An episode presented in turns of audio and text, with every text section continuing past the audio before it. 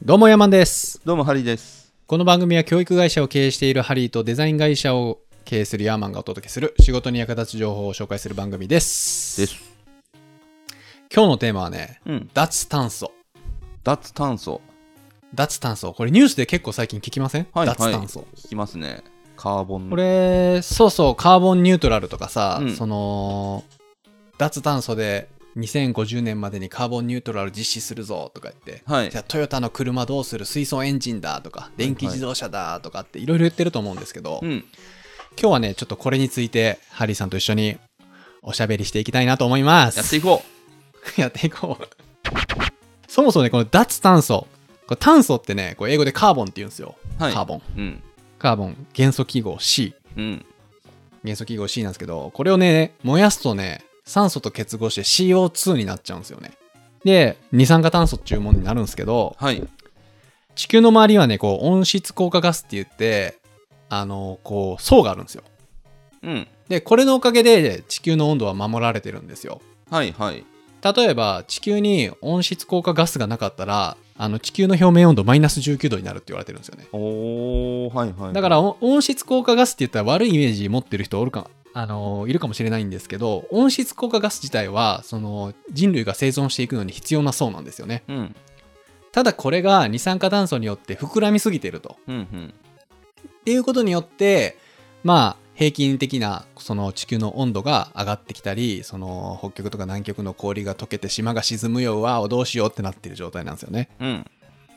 でこれなんでこんなことになったかっていうとあのーイギリスの産業革命以降その石炭とかでそのさっき言ったカーボン炭素系がねガンガン出て煙で二酸化炭素がブワーって出て人類の発展とともにこの温室効果ガスっていうのが膨れ上がってきてるんですよねうん。で1992年に地球サミットっていうのが行われてなんか地球の未来のことみんなで考えようぜみたいなその世界各国の偉いさんが集まって話し合う機会がね設けられたんですよはい。でそのよ、えー3年後に COP1 って言ってその二酸化炭素なんとかしようぜみたいな条約がこうみんなで決めたんですよ決められたんですようん。でその5年後あその2年後か1997年に日本の京都っすようん。日本の京都議定書っていうのが作られたんですよ。はい。で、そこで先進国、先進国はその二酸化炭素をこれぐらいに収めようみたいなうん。ことが決められたんですね。で、うんその時にガンガン二酸化炭素出してたのって中国とインドやったんですよね。おー、そうなんや。で、そこでもうアメリカを筆頭にその先進国だけ不公平じゃないかみたいなことを言い出すんですよね。うん。で、そんなかんな、そんなこんなでなかなかこうまとまらないものの、うん。あの、まあ、その中国とインドはさ、その、散々今まで二酸化炭素を死ぬほどぶちまけて成長してきたうん。お前らが、いざ自分らが成長してやばくなった時に俺らのことを抑え込むんかみたいなんで結構揉めてたんですよ。はいはいはい。で、2015年、これがもう有名なパリ協定。で、もう、えー発展途上国も先進国もみんなで地球の未来のことを考えようぜみたいな。二酸化炭素をこう減らそうみたいな。うん。ことが決まったんですよね。で、その温度の上昇を2度以内できれば1.5度以内に抑えましょうみたいな、こう、もう世界的な条約が決まったんですよ。うん。で、トランプ政権の時に、あの人、石炭とか鉄鋼とか二酸化炭素ガンガン出す、そういう人たちから票、すごい人気だったからう、ん。トランプは、パリ協定はもうフェイクだみたいなんで、うん。パリ協定が抜けるんですよ。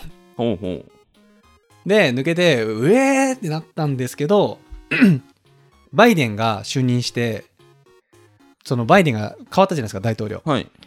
で、そのバイデンの就任初日で何をしたかって言ったら、パリ協定の復帰をまずだ最初にやったんですよね、急いで、バイデンが。っていうぐらい、まあ、一旦アメリカ抜けてどうなるみたいになったんですけど、またバイデンが、あの、パリ協定復帰したことによって、話がより具体的に決まっていったんですよ。うん。で、その、まあ、世界中で2050年までにそのカーボンニュートラル、そのカーボン、うん炭素、ニュートラルってフラットっていうことなんで、カーボンニュートラルってその炭素を、二酸化炭素を出さない国として、うん。出さないその国のあり方をこう目指しましょうみたいなことを世界の中で世界の基準で決められたんですようん。だからねこれをやらないのはもうやらないっていう選択肢はないんですよはいはいはい。でその今一番二酸化炭素出してるのまあ中国とインドなんですけど特に中国なんですけどその中国も2060年までにカーボンニュートラルやりますって言ってるんですよねうん。だからもうこの脱炭素の世界的な動きってもう確定事項なんですようんうんうん。じゃあどうしていくのかっていうのがね結構今騒がれてる問題ではあるんですよねはい。でこの脱炭素に関してその例えばその二酸化炭素ガンガンする企業とか会社に対してはもう投資家たちも投資しませんみたいな銀行とかもお金貸しませんみたいなうーん。今 ESG 投資っていう言葉があってありますね。うんエンバイロメントソーシャルガバナンスみたいなその今まで投資家ってその利益さえ生めばだ金出すよみたいなスタンスやったんですよねはい。もう成長すれば何でもいいみたいなところあったんですけどもうそうじゃないと、うんもう地球存続のために利益が生み出すのは当然なんだけどそのエコなことしてない会社には一切投資しませんみたいなうん。そういう投資家の動きになってきてその鉄鋼業とかがうわーってやべえって言ってみんなこう自分たちの業態を見直していってるっていうのが今の状況なんですよねうーん。はい。で特に日本がやばいんですよこの脱炭素に関してはやばい。やばいんですよマジで。でなんでやばいかっていうと日本って自動車産業なんですよねうんうんうん。日本の貿易の輸出のほとんどがやっぱ自動車関連部品とかだったりするんで、うんその自動車産業ってむちゃくちゃ日本にとってでかい産業なんですよねはい。でその自動車ってやっぱ二酸化炭素出ちゃうんですよねうん。で今はなんやらわんやらで大変なあのことになってるのがトヨタなんですようーん。トヨタね。そう今ねそのトヨタ結構頑張ってるじゃないですかプロモーションも、はい。トヨタイムスとかやって作って今うん今の香川照之さんがさはい。あの結構なんだ性加害？あの高級ホステスでなんかちょっとセクハラみたいなことをしてあ、そうな問題になってあ問題になってるんですよ今ニュースで。へでトヨタイムスのその抜擢された芸能人そのう CM ん。とか、そのプロモーションに抜擢されてるのが香川さんなんですけど今うん香川さん今撤退したのかなん。かね。すごいトヨタ大変な時期に大変な目に遭ってんなって思うんですけど。まあそその話は置いといて。今ねトヨタがやってることがその脱炭素に向けて水素エンジンの車作ってるんですよ。あー未来とかかな。そう。トヨタが出してる水素エンジンの未来。うん。でこの水素エンジンってその今までの車の構造とほとんど一緒なんですよねへえ、はいはい。そのガソリンとして入れてるそのガソリンを水素に変えて水しか出ないから安全ですみたいなあエコですみたいなことを言ってるんですよねうーん、水素か。電気でもないんですね。そう水素エンジンは水素なんですよ、うん。でただ世界的に今もう電気自動車でしょっていう流れになってるんですよねうんうん。もうこれは政治的なパワーゲームだって言ってて、うんその中国とかアメリカってやっぱりその日本の自動車エンジンの技術にどうしても勝てないらしいんですよね。へえ。でやっぱりそのトヨタが作ったあのプリウスハイブリッド車はい。あれがもう世界的に大ヒットしたんですよね。うん。だからあの超エコ意識の高いカリフォルニアとかでそのハリウッドスターとかがそのベンツとかその BM とか乗るんじゃなくってそのプリウスを乗るっていうのがなんかディカプリオとか乗ってましたよね。そうそうそうなんかそれがステータスみたいな時代があったんですけど、ん。もう今そうじゃなくてもう今はテスラの電気自動車がもう完全なステータスらしい。で今だからテスラあのテスラのことについてはあのーゴロゴロ企業ラジオって言ってハリーさんがね企業についてあの詳しく喋っててそのテスラの回もあるんでそちらの方もねぜひ聞いていただきたいんですけど、はい、今テスラの時価総額がトヨタの倍になってるんですよねあ、倍までいったか。倍までいってるんですよ今へえ。自動車のね、販売台数とかで言ったら、もうトヨタの方が全然大きい、うんあの、実績のある会社なんですけど、そのやっぱテスラの方が、テスラの電気自動車の方が可能性があるっていうことで、投資家たちがね、結構ガンって投資してて、うんまあ、一部の人はちょっと過剰すぎるだろうっていう声もあるにもかかわらず、むちゃくちゃ今ね、時価総額上がってるんですよね、テスラの。うんで、あの、トヨタの、トヨタはだから追い込まれた状況になってるんですよね。うん。だからそのカーボンニュートラルによって脱炭素だって言って今の自動車を全部撤廃するガソリン車を全部撤廃するってなった瞬間にまず今まで蓄積してたエンジンの技術捨てることになるんですよ。うん。でそもそもその今のガソリンで走ってる車の構造と電気のの電気自動車の構造って全く違うらしいんですよね。まあ、電気はモーターですもんね。そうそう。ガソリンはエンジンにガソリンとか、そのエネルギーを入れて、そのピストン運動で回して走るけど、あのー EV って、電池積んで電池を充電して電池の電気で走るじゃないですか。うん。らマフラーとかもないし。うん。なんかね、あの、これどこのチャンネルで言ったかなまあいいや。自動車作るのに3万点ぐらいの部品いるらしいんですよ。うん。うん。3万点ってえぐくないですか ?3 万点ってえぐいじゃん。1台の車に3万点の部品あるらしいんですけど、うん。EV になった瞬間に2万点ぐらいで済むらしいんですよね。3分の2で済むって。3万から2万あんま変わんないじゃんって思う人いるかもしれないんですけど、1万減るってでもすごいことだと思うんですよね。そうっすよね。うん。だからその日本で言えば、そのトヨタのそのサプライチェーンで、こう、いろんな下請けの業者さんが、もうトヨタのこの車のエンジンバルブばっかり作ってるうん。会社さんとか、マフラーばっかり作ってる会社さんとか、うん。何あの技術の結集なんですよね。うん。うん。うん。車って。でもその、その技術がなくなるし、そのトヨタの社長が言ってるのが、100万人の雇用を失うって言ってるんですよね。もしその国全体で、こうのん脱炭素でカーボンニューラニュートラルになって、我々が今まで作ってきたガソリン車を全部電気自動車に変えると100万人の雇用を失うし、うん。で、あの、トヨタの社長が言ってるのは、もしその電気自動車に全部切り替えても夏場に日本で大停電を起こすらしい。へえ。電気がやっぱり足らないと。うんだからその電足らない電気を何で補うんですか？原子力ですか？火力ですか？って。火力だとまた二酸化炭素出ますよね？みたいな。じゃあ、うんじゃああの福島で大問題を起こした原子力もっと増やすの？この状況で？みたいな話もあるんですよね。で、しかもその電気自動車を作るためにそのリチウム電池とか作らないとダメじゃないですか？はい。そのリチウム電池とか作るプロセスで結構二酸化炭素出すらしいんですよ。はあはあはあ。じゃあ意味ないじゃんと。うん。でその1台あたりの二酸化炭素作る作るにかかった二酸化炭素を電気自動車のそのエコな走行でペイするにはえっとね 10, 10万キロ走らなあかんみたいなデータがあるらしくってはい。車で10万キロってまあまあじゃないですかそうですね。もう買い替えないといけない。もう買い替え時期ぐらいまで乗りこなし乗り込んでやっとペイできるくらいだと言われててでもこの辺りはねまあ今後良くなっていくとは言われてるんですけど、うん。あと、その、電気自動車って、もうスマホをイメージしてもらったらいいと思うんですけど、うん。充電がなくなったら動かなくなっちゃうんですよね。そうですね。うん。ガソリン車ってさ、ガソリンなくなってもさ、ブワーってガソリンスタンドに行ってさ、ガソリンをさ、ポンプに入れてさ、ブワーってポンプ運んで、それギューってついだらさ、走るじゃん。うん。エネルギーを補給すれば。うん。だから例えばその産業系のその工事現場とか、うん。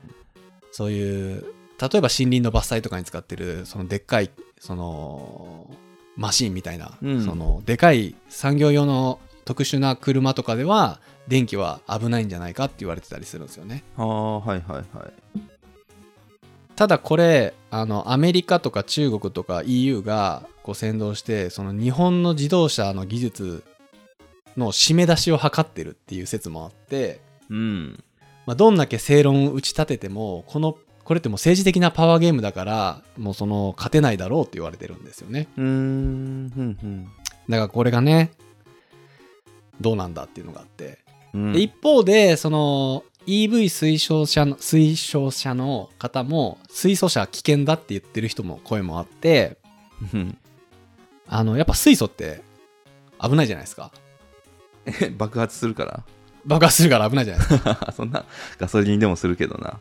そうそう。だからさ、ガソリンでもするんだけど、みんなそ,、そこ危ないんじゃないのっていうイメージが強いみたいですよね、水素車って。まあガソリンに比べてね実績がないですからねうん。うんただ、その、トヨタの社長の言い分はな、なんかガソリンの発火温度が300度に対して、水素って527度で、水素の方が安全らしいんですよね。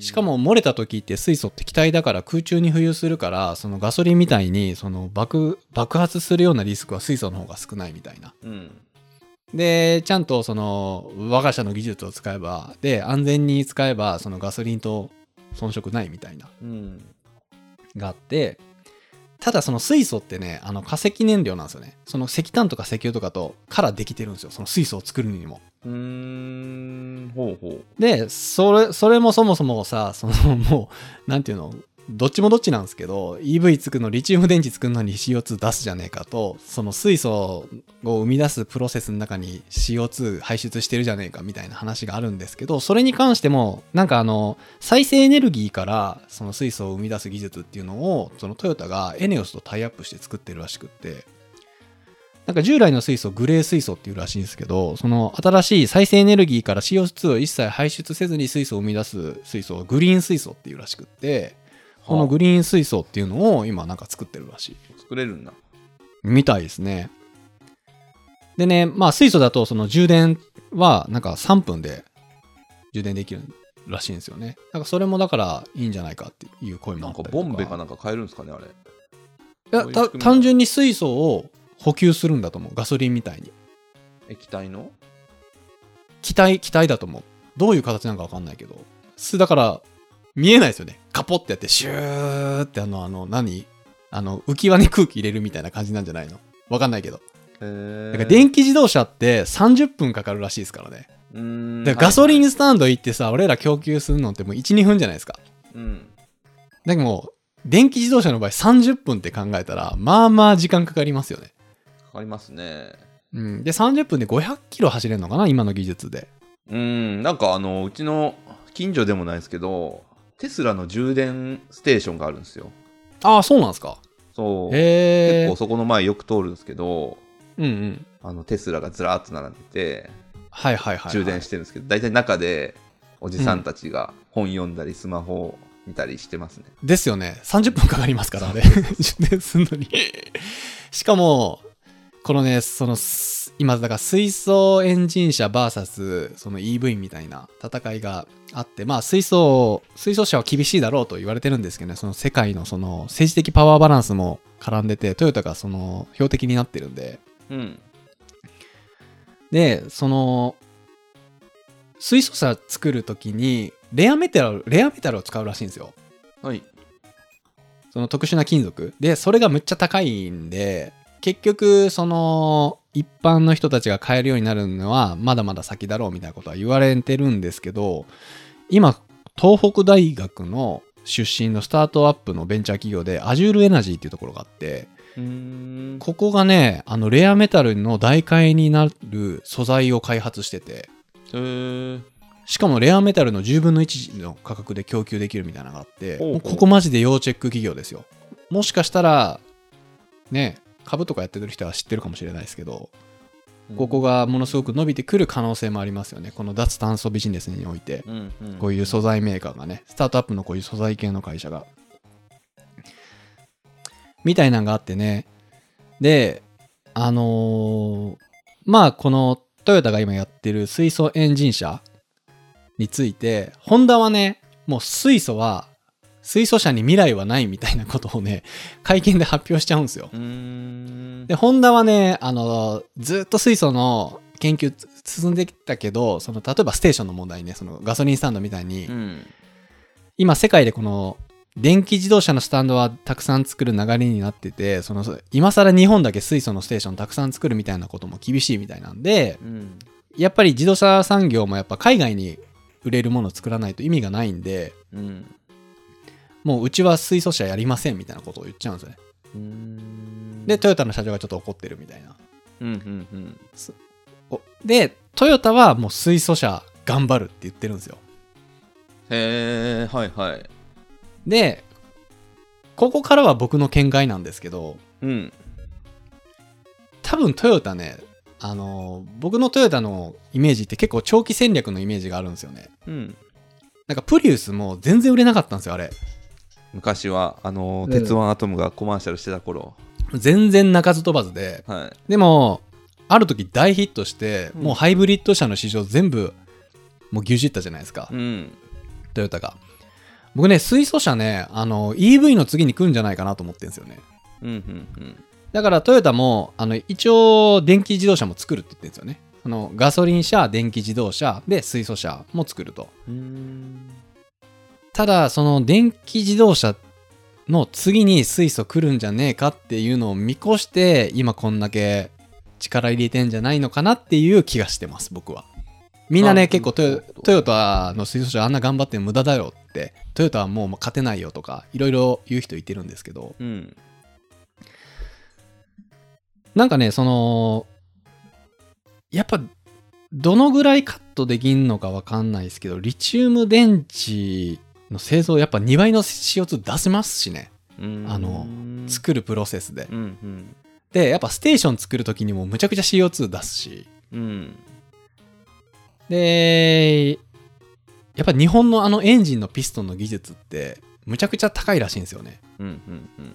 あれってなんかデータ取れないらしいんですよ、その空気のデータって。ほあれってこのピストンがガラガラガラガラって回って中の空気の動きがすごいこう重要らしいんですけど、う。うん。なんかね、イメージしやすいのが、なんか天気予報って結構外れるじゃないですか。はい、はい。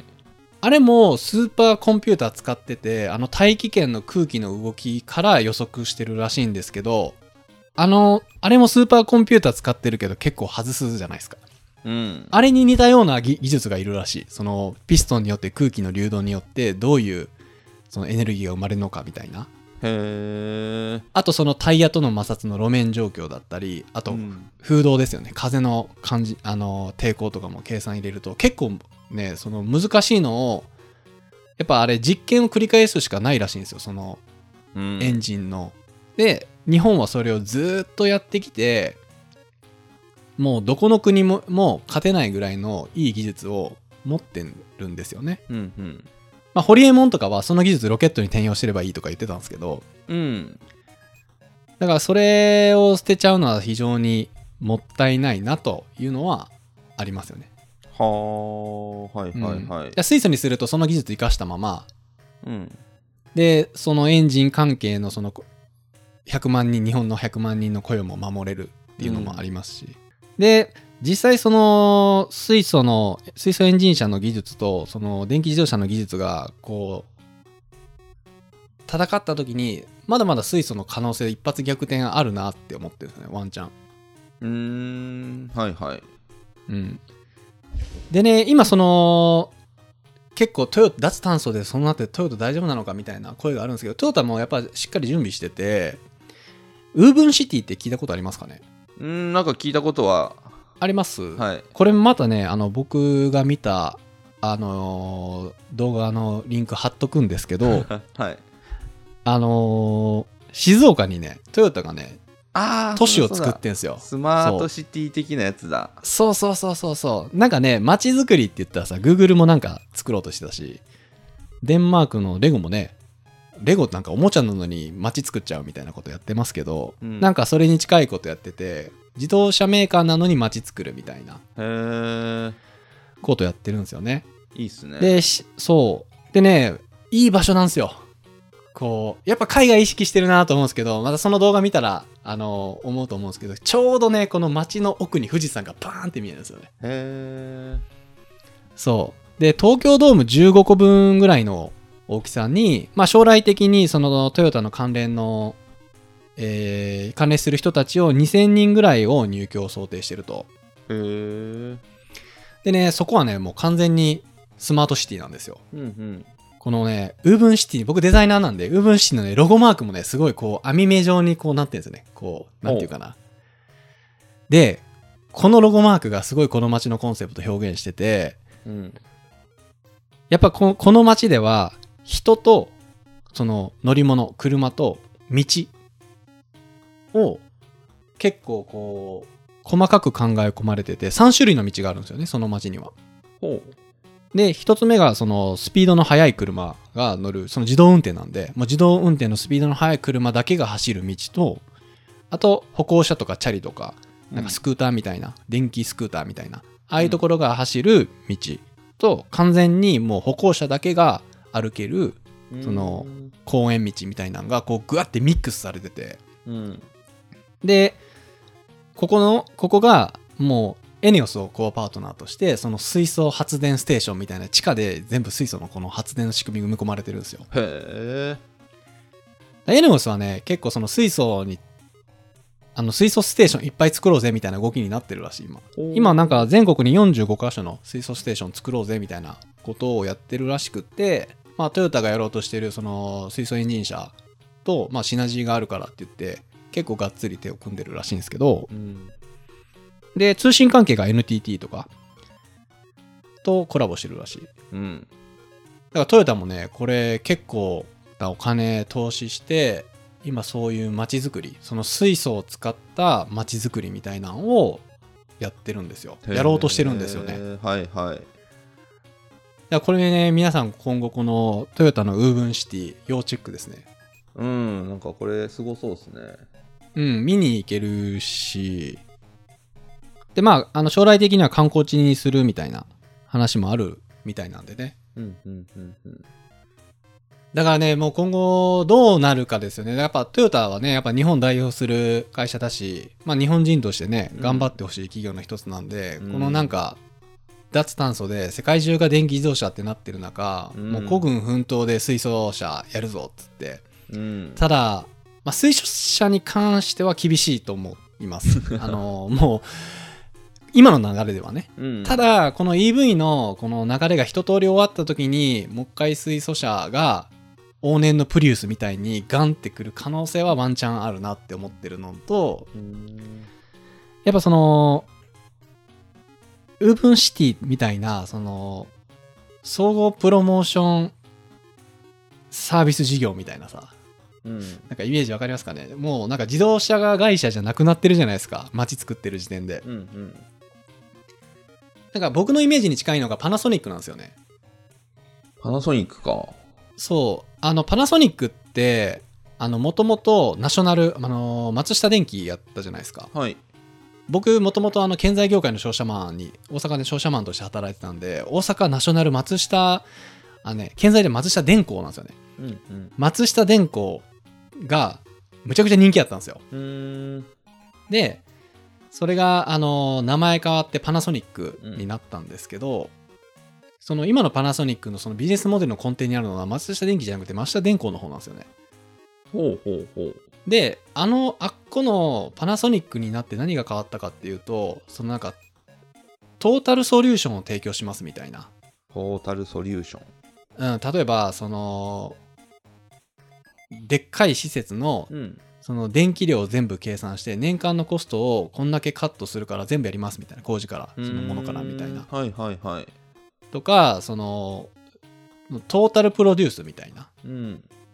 ただ単に今までキッチンだったらキッチン冷蔵庫だったら冷蔵庫って売ってたところからその IoT と絡めてなんかトータルソリューションを提供しますみたいなスタンスになったんですよパナソニックになって。はいはい。で俺はパナソニックこれはあのうまくいったなって思ってるんですけどはい。なんかそんな感じでトヨタもそのウーブンシティとかその水素系の再生エネルギーでうまくいけばこの脱炭素の波うまく乗り切ってまあワンチャン水素大逆転あるんじゃないかなとは思ってます。結構ねあの悲観的な人多いんですよ。トヨタに関して。まあ今話聞いた感じ悲観的な感じしますねうん、だし当面はかなり苦しい状況になったりその大規模なリストラが起こったり株価が落ちたりっていう現象はまあここ数十年でいっぱい起こると思うんですけど、うん。まあねあの堅実なあの会社だし一回これって決めてちゃんと研究すればものすごいスピードで躍進していくんで技術力も含めて、うんうんうん。うん、だからねまだまだ応援したい企業だなということで今回取り上げてみましたはいハリーさんはどっち乗りたいですか？電気自動車と水素エンジン車。いやどっちも乗りたいですけどねうん。まあでももし買うことない気はしてるんですけど、買うならやっぱまあ電気じゃないですかね、今なら。今ならね、そう、そうなっちゃうんですよね。うん。もう今、電気っていう流れになってるもんね。だから、あの、トヨタのしね、社長、ものすごい怒ってますからね。まあまあ国に対しても。国に対しても。この自動車産業を潰すのかと。水素ステーションもっと作ってくれよ、みたいな。水素ね、た、だ、日本の国としても世界全体で電気自動車っていう流れになってる中で、なんか、一人だけ水素の方向に進むのも、みたいな。批判も多いし、みたいな。があって、なかなかね、一枚岩になれないっていうね。うん。未来確か結構高いですよね。高いっす。だから800水素エンジン車めっちゃ高いですよ。だからレアメタル使われてるから。そう考えたらもうテスラの安いやつの方が全然安いですからね。全然安い。だから、厳しいです、戦いは。非常に厳しい。で、その電気自動車も、もうむちゃくちゃ課題あったのが、あの、イーロン・マスク全部クリアしてきてるから、うんうんそれで時価総額めちゃくちゃ上がってるんですよね。なんで、まあ皆さんはね、どう思われますか？ああの、ぜひコメントをいただければ 嬉しいです。そうね。うん、この今後の脱炭素に向けて、その、頑張ってるトヨタの水素車と、一方でホンダはね、もうエンジ電気自動車で行くって言ってて、まあ国のスタンスは僕ちょっとね、あまり調べきれてないんでよくわかんないですけど、なんか固まってる感じでもないよね、なんか。日産は電気の方なのかな？日産とかは EV ですね。アリアかなんかで出してましたよね。キムタクうんコマーシャルまあ一応だから2050年までにカーボンニュートラルって言ってるんで、の。うん。こう日本って自動車メーカーたくさんあるじゃないですか。はい。まあ、今後ね、合併とか来るんじゃないかなと思ってるんですけどね、たくさん。おちっちゃいところは潰れるから買収買収で、どんどんその昔の銀行みたいにうーん。合併していくんじゃないかなとは思ってるんですけど、まあトヨタとホンダとかはね、まあそのままいくと思いますけど、ドイツとかどうなんでしょうね。ドイツはね、ドイツもそうなんですよ。あの、ベンツ、フォルクスワーゲン、BMW、アウディ、あの、すごい日本と切磋琢磨してた企業なんですけど、うん。あそこがね、あそこ、ドイツももうカーボンニュートラル宣言してて、うん。で、完全にもう電気自動車にシフトしていこうとしています。へえ。だから、ね、すごいっすよね。うーん。うんうん。まあ、イノベーションが起きた時って、まあ、破壊されるじゃないですか、既存の。うん。なんか言うんですよね。このな、なんとかのジレンマって言うんですよね、こういうの。イノベーションのジレンマかなんか言うんですよね。そうね。はいい。や、なんか過去のそういう儲かってた産業がイノベーションによって破壊された時に、はい。そうすごい反発が起こるみたいなはあはあはあはあ。現象が起きるらしいんですけど、うん。まあまさに今それが起きつつあると、自動車産業で。そうですね。うん。頑張ってほしいですね、トヨタには、僕は個人的に。ってことでね、えー今回の感想をメールまたは Apple Podcast のレビューでお待ちしています。2人でコメント欄をすべて読んでいますので、今後の番組をより良くするためにあなたの感想をお待ちしています。しています。それではまた来週お会いしましょう。さよなら。さよなら。